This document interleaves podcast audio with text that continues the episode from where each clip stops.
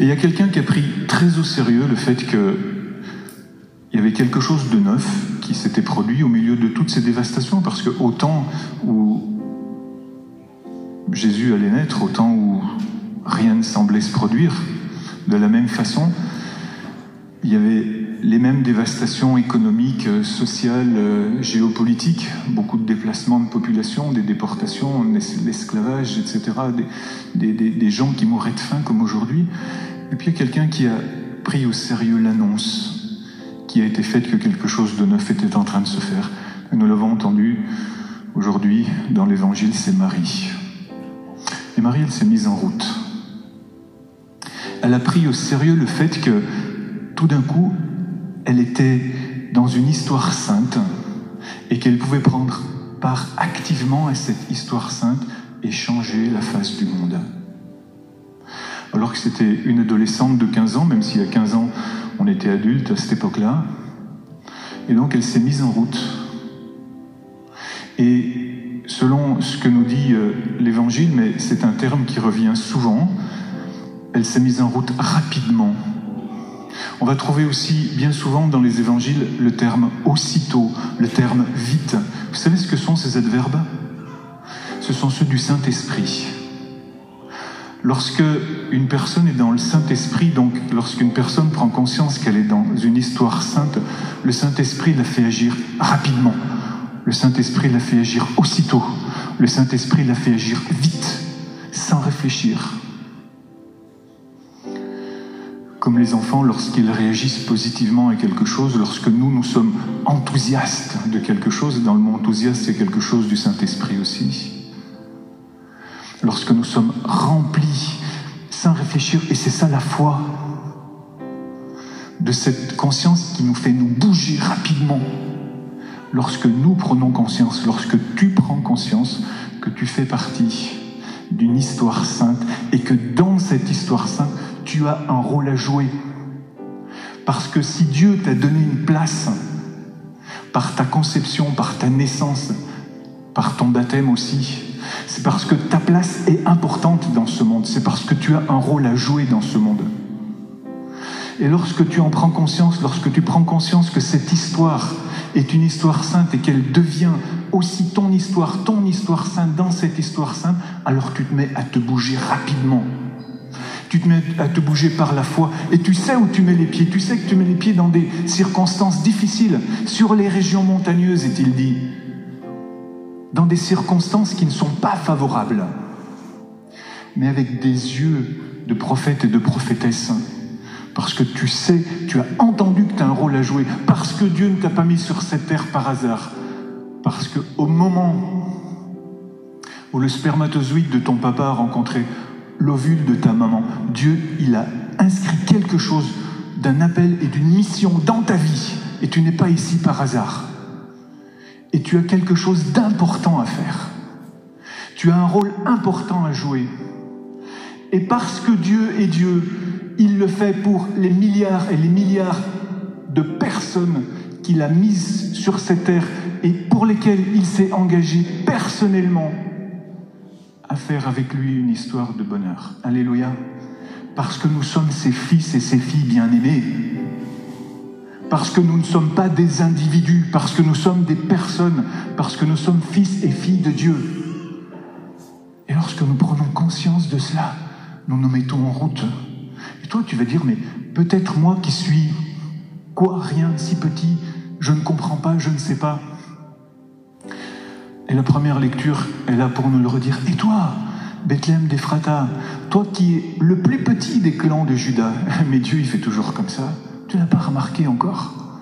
Dieu a toujours cherché le plus petit. C'est-à-dire que là où toi justement tu te sens incapable, là où justement tu sens que c'est fini, là où tu sens que ton histoire, elle n'a pas d'avenir, là où tu sens que les forces te manquent, là où tu crois que tu rentres dans la routine, c'est exactement là que Dieu vient de chercher, c'est précisément là que Dieu vient de chercher, pour te dire que Dieu est Dieu et pour te donner confiance. C'est dans cet échec, c'est dans cette routine, c'est dans cet anonymat, c'est dans cette limite, c'est dans ce péché que Dieu vient te chercher pour faire de toi et avec toi une histoire sainte dans son histoire sainte. Marie, parce qu'elle est notre mère dans la grâce. Elle nous engendre. Elle se met en route pour nous. C'est nous qu'elle porte en son sein. C'est pour nous qu'elle ouvre cette route. C'est pour nous qu'elle dit il faut le faire aussitôt, il faut le faire maintenant, il faut le faire à l'instant, il faut le faire vite. C'est maintenant que ça se joue parce que tu n'as sur cette terre qu'une seule vie, parce que ta vie est importante. Elle est tellement importante qu'il n'y a pas de réincarnation. Il y a une vie éternelle qui commence maintenant et qui se joue pour toute l'éternité. Pour toute l'éternité. Et la deuxième lecture,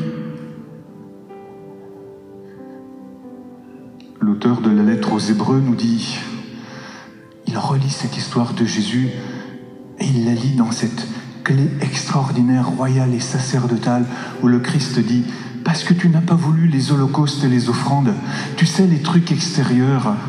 Oui, c'est beau tout ça, les lumières, c'est magnifique, les cadeaux, c'est magnifique, il faut les faire, c'est bien.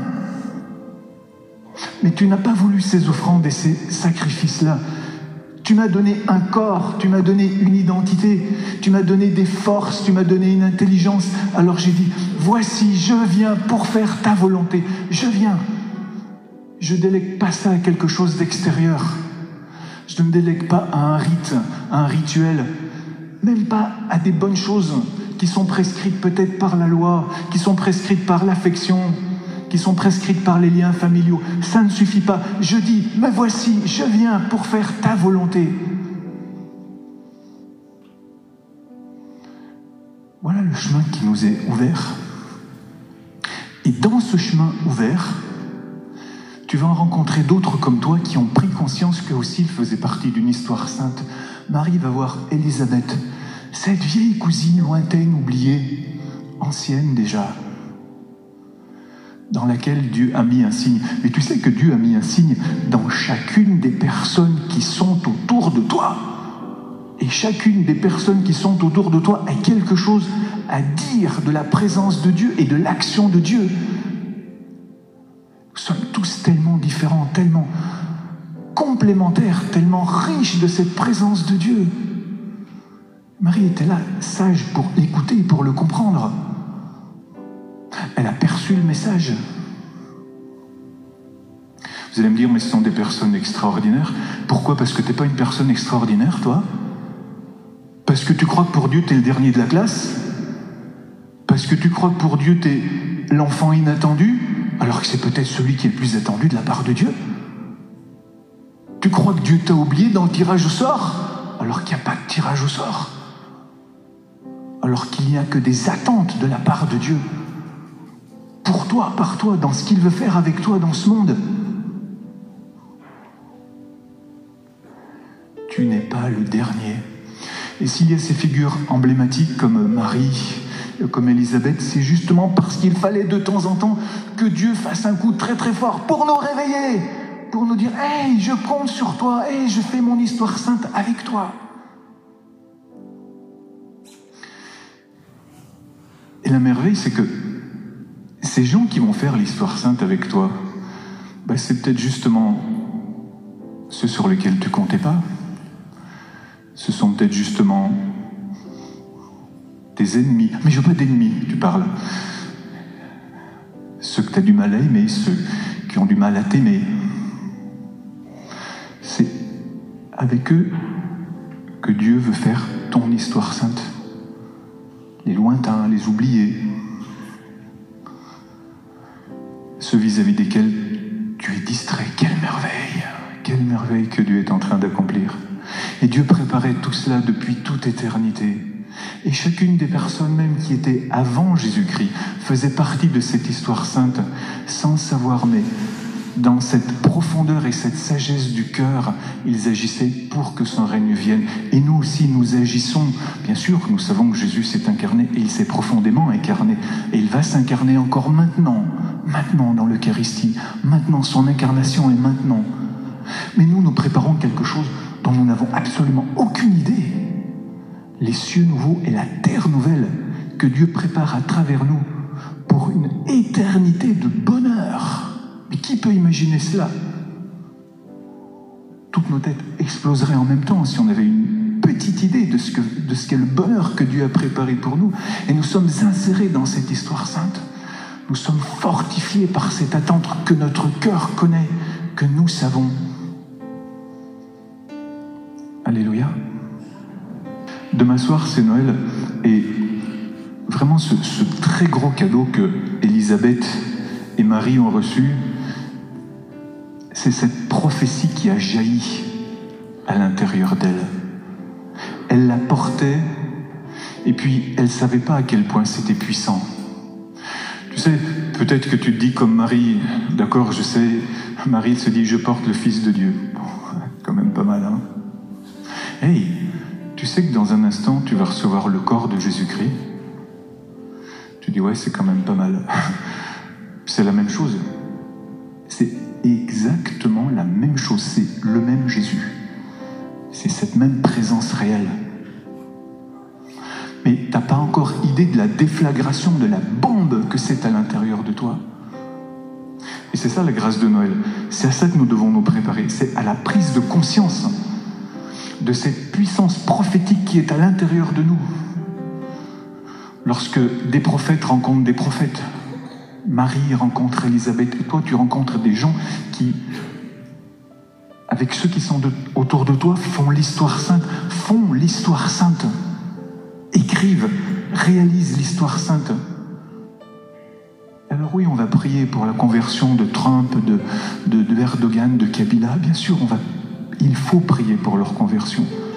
Mais avant toute chose, je prie pour ma conversion et ta conversion, pour que nous prenions vraiment conscience de la puissance prophétique que Dieu a mise à l'intérieur de nous, qui se réalise comment? Mais c'est une grâce, c'est un don évidemment, mais il suffit que j'ouvre mon cœur pour cela. Il suffit que je me dise, demain c'est Noël, il y a vraiment quelque chose qui va changer, il y a la quatrième bougie qui a été allumée, ça veut dire quelque chose. Pourquoi est-ce que il y a cette multiplication de signes? Parce que Dieu veut m'indiquer quelque chose, parce qu'il veut me réveiller, parce qu'il veut vraiment me faire un cadeau, parce qu'il veut vraiment me rappeler que je suis son fils, sa fille bien-aimée. Il veut vraiment le faire. Il veut vraiment enflammer mon désir, il veut vraiment éclairer ma foi, il veut vraiment que je me mette en route. Aussitôt, il veut me donner cette capacité de vie sans laquelle ma vie n'a pas de sens si elle n'est pas orientée vers Dieu. Elle n'est qu'une survie. Alléluia. Je veux vivre je veux cette vie, cette vie divine que Dieu a mise sur la terre il y a 2000 ans et qu'il a mise en moi au moment de mon baptême. Je veux la vivre, cette vie. Et je veux la faire connaître. Et c'est pour ça que je multiplie les signes. C'est pour ça que je veux dire joyeux Noël à plein de gens autour de moi, aux musulmans, aux chrétiens, aux non-chrétiens. Je veux emmener plein de gens à la messe. Je vais emmener plein de gens à la crèche. Demain, c'est Noël. Je veux vraiment t'accueillir, Seigneur, pour que tu donnes du sens à ma vie. Je veux vraiment me mettre en route que tu réveilles en moi cette prophétie qui dort encore et que tu veux réveiller comme l'enfant dans la crèche. Je veux vraiment prendre soin de cette flamme divine que tu as mise à l'intérieur de moi pour qu'elle soit manifestée. Ah oui, Seigneur, c'est ça la grâce de Noël et je la veux. Dans le nom de Jésus. Amen.